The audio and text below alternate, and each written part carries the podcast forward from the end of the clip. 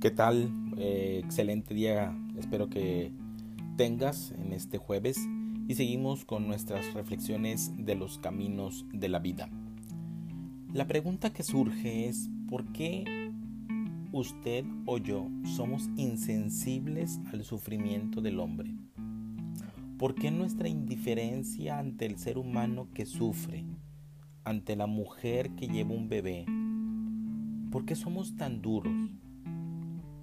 Para comprender eso tenemos que comprender por qué nos embota el sufrimiento.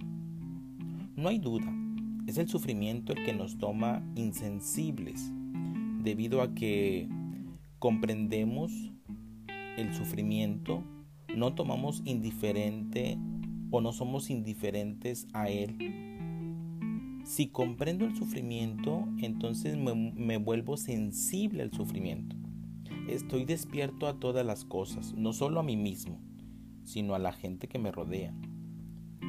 A mi esposa, a mis hijos, a, este, a los animales, a una persona que pasa por la calle.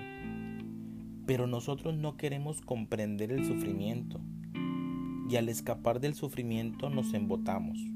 Por, por consiguiente nos volvemos insensibles. El problema es que el sufrimiento, cuando no es comprendido, entorpece la mente y el corazón. Y nosotros no comprendemos el sufrimiento, porque deseamos escapar de él.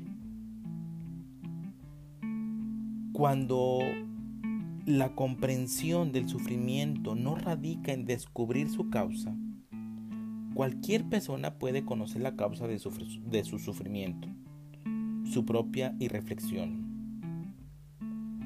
pero si presto atención al sufrimiento mismo sin desear una respuesta, ¿qué ocurre? Entonces, como no estoy escapando, comienzo a comprender el sufrimiento. Mi mente, vigilante, alerta, intensa, se ha vuelto sensible y siendo sensible me doy cuenta del sufrimiento de otras personas. La pregunta que aquí surge es, ¿Soy sensible al sufrimiento?